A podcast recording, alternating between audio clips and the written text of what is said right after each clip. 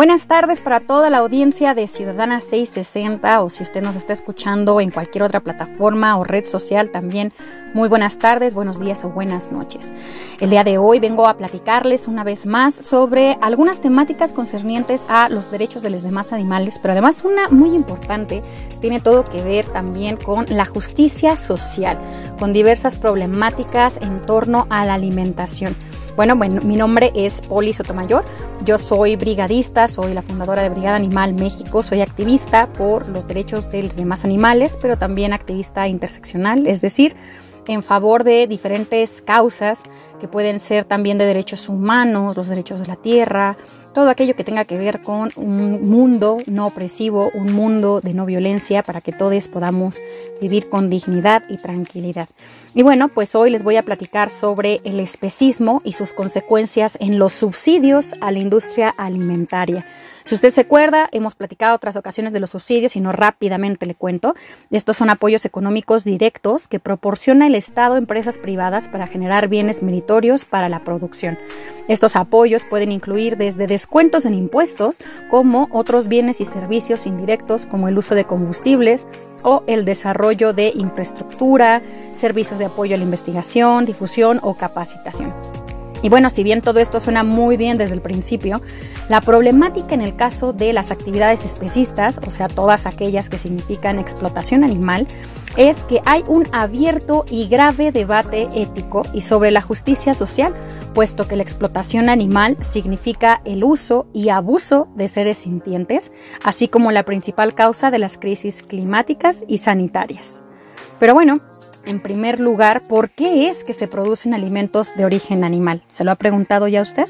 Bueno, pues porque es parte de una práctica alimentaria impuesta por invasores europeos, es decir, aquellas personas que llegaron aquí a nuestro continente en un primer momento, puesto que aquí no se consumían animales cotidianamente, ni tampoco existían ni las gallinas, ni los cerdos, ni las vacas, ni los toros, de manera que pues la gastronomía actual atiende a un contexto histórico de dominación y de violencia, pero también porque la alimentación estándar americana, proveniente de los Estados Unidos de América, es una imposición no solamente gastronómica y cultural muy presente en nuestro país, sino que también el gobierno mexicano ha estado estableciendo políticas de producción agraria y para la ganadería desde los años 40 con base en las exigencias del gobierno estadounidense. Todo lo que ha creado un escenario político económico favorable y que casi, casi ni cuestionamos por qué es que se produce, se come y se exporta cuerpos de animales como si fuesen productos y no individuos con intereses propios que también tienen valor intrínseco y sintiencia. Y bueno, es que el consumo de animales no solamente representa un problema ético fundamental, sino también la causa de múltiples pandemias, la crisis climática, la destrucción de la naturaleza y todo lo cual se ve justificado por el discurso del libre mercado, a pesar de que de hecho significa que existe una imposición económica, así como monopolios de la producción alimentaria que afectan a la justicia social y a la soberanía alimentaria. Desafortunadamente, los gobiernos siguen apostando por la inversión y el fortalecimiento de la explotación ganadera, a pesar de que desde hace tiempo se ha identificado que la producción de alimentos de origen animal tiene más impactos negativos que positivos. Y bueno, ¿cuáles son los principales subsidios para la explotación animal? Pues por un lado están todos aquellos impulsos directos o dinero que se les regala directamente a aquellas actividades de explotación ganadera, de pesca o de agricultura para la alimentación específica de animales que se encuentran presos en las granjas. Pero por otro lado también están los fomentos a la infraestructura para las actividades productivas, los descuentos que se hacen en combustibles, en impuestos, y que contradicen, por supuesto, la búsqueda de promover actividades sostenibles y sustentables. Y bueno, pues es que además cabe señalar que todos los distintos programas que otorgan estos montos muy altos de dinero acaban por sumar cientos de millones de pesos que se otorgan actividades que promueven no solamente, como ya bien decíamos, el especismo, sino también graves impactos negativos en ecosistemas y en salud pública. Para que usted se haga una idea, algunos de estos programas y montos que se han ejercido solamente para el año 2019, de acuerdo con el presupuesto de egresos de la Federación, son, por ejemplo, casi 20 mil millones de pesos en materia agropecuaria, acuícola y pesquera. 31 mil millones de pesos en materia agrícola, que solamente es para alimento que se otorgará a animales que después se llevarán a un matadero. Para la SADER o Secretaría de Agricultura y Desarrollo Rural, 52.537 millones de pesos. Para el programa de fomento a la productividad pesquera y acuícola, más de 1.374 millones de pesos, lo que además rebasó en 13% lo aprobado por el Congreso de la Unión. Y bueno, así le podemos sumar y sumar a una gran cantidad de programas, como por ejemplo puede ser Abasto Rural a cargo de la DICONSA, pero también programas de adquisición de leche nacional, programas de abasto social de leche, etcétera, etcétera, que con diferentes nombres básicamente quiere decir que se apoya a dar dinero, ya sea a la gente o para regalarles supuestamente leche que bien sabemos es un producto alimentario, considerado alimentario, que genera problemáticas de salud a nivel hormonal, que genera también problemáticas de salud a nivel de sobrepeso y de obesidad, lo cual es una gran, gran enfermedad que tenemos en nuestro país, pero también muchas otras enfermedades más, incluida el cáncer. Es decir, el gobierno está dando dinero y regalando dinero a empresarios que de por sí ya son ricos, para que además ellos regalen a su vez leche o la den a precios mucho más baratos que su costo original y que después acabarán por enfermar a la población. Cabe decir también que todos estos subsidios existen porque de no existir, los alimentos de origen animal costarían hasta ocho veces más de lo que cuestan actualmente, lo cual haría que la gente no, no pudiera consumirlos. Pero justamente eso tendría que ser lo que se fomente, que la gente no consuma productos que vengan de la violencia y que les enfermen y que además no son sostenibles ni sustentables, para mejor subsidiar aquellos otros productos que vienen del campo, de espacios en donde hay un origen 100% vegetal en los alimentos y que posibiliten una nutrición adecuada. Entre otros distintos subsidios que se encuentran está también el del crédito ganadero a la palabra, que tiene un gasto ejercido de 978 millones de pesos. Y bajo este programa se justifica que millones de becerrites sean separadas violentamente de sus madres y sean confinadas a una vida de explotación en entornos de pobreza y de maltrato. Cabe decir que, bueno, de todos estos eh, terribles, terribles subsidios, por supuesto. Existen otros más que casi nunca se habla al respecto, que tiene que ver con el regalo de gasolina y diésel. Por ejemplo, en el caso de la pesca, se regala en diésel hasta 383.044 millones de pesos para los pescadores y las grandes industrias de la pesca y de gasolina casi 105 millones de pesos. 105 mil, cabe 105 mil, cabe decir, millones de pesos. Y bueno, ¿por qué es tan agravante usar este dinero público, este dinero que usted y yo estamos pagando en impuestos, en actividades de explotación animal? Bueno, porque la ganadería y la pesca son las principales consecuencias de la violencia especista y las principales causas de la destrucción de los ecosistemas, lo que ha puesto a muchas especies de animales y plantas en riesgo. En México las cifras son alarmantes. La mitad del territorio nacional está ocupado por granjas y mataderos, así como por cultivos y pastizales que son destinados para alimentar a los animales que serán asesinados.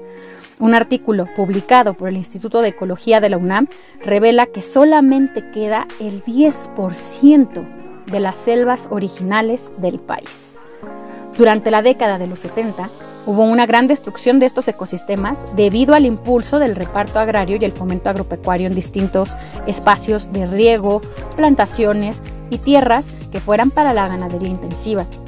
De manera que casi la totalidad de la vegetación se eliminó para favorecer a la industria ganadera. Los cambios más drásticos ocurrieron en Veracruz, Tabasco, la Sierra Sur de Chiapas y el norte de Yucatán. Esta destrucción ha continuado hasta nuestros días.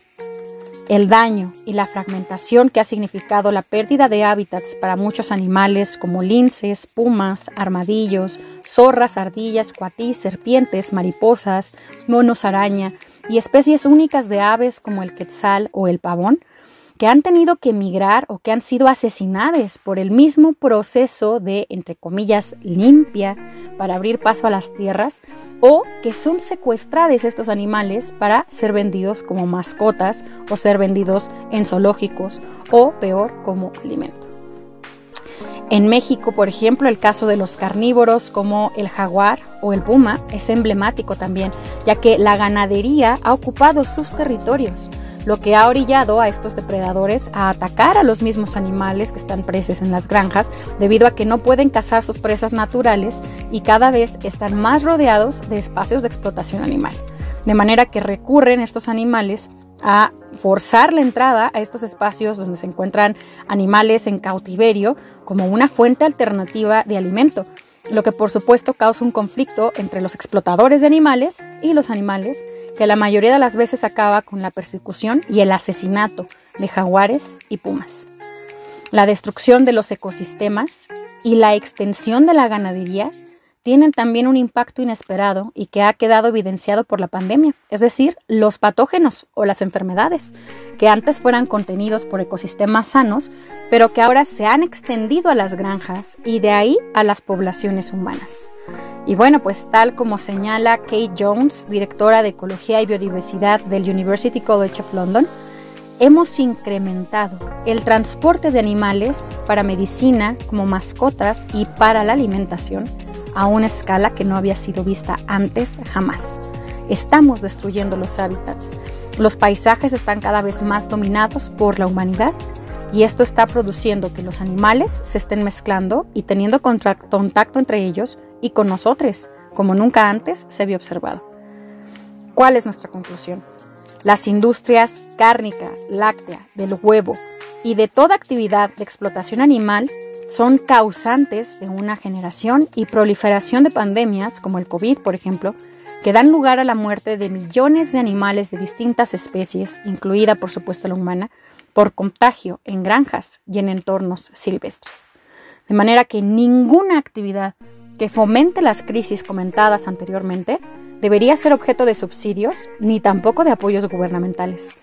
No existe justificación alguna para promover la violencia, destrucción y pandemias, ni siquiera la generación de empleos. Otros empleos no especistas son posibles y es urgente que el gobierno, las empresas y la población inviertan en ello. El aparente beneficio económico de los subsidios actuales en realidad tiene un alto costo en salud pública y en consecuencias gravísimas para el equilibrio ecológico.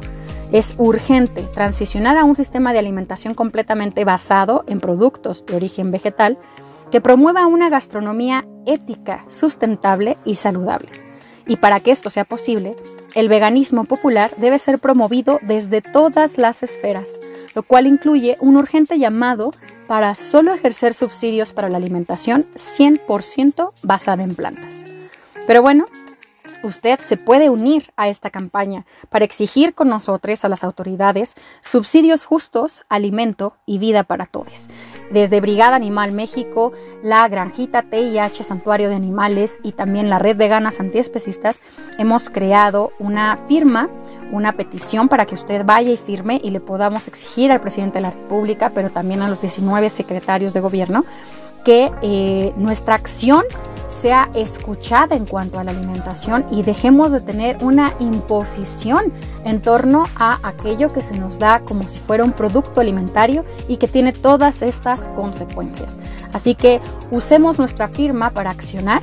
La pueden encontrar en eh, www.change.org Alimento y Vida para Todos. Ahí está la petición todes al final con X. Y por favor recordemos que nuestra acción es muy importante. Cualquiera de nosotros puede transmitir esta información, transmitir esta petición y exigir al gobierno el cese de todas estas actividades dañinas. Si a usted le interesa más de esta campaña y de estos temas por los derechos de los demás animales, le invitamos a que vaya por favor a encontrar en el sitio web de brigadaanimal.com muchísima más información. También encuentra Brigada Animal México en todas las redes sociales en Instagram, en Facebook y también en Twitter como brigada-animal. Y a mí particularmente me encuentran como polifacética en todas las redes. Y bueno, pues esperemos que este mensaje llegue a muchísima más gente. Ayúdenos, ayúdenos a hacer que llegue a otros espacios. Que tenga muy bonita tarde. Hasta luego.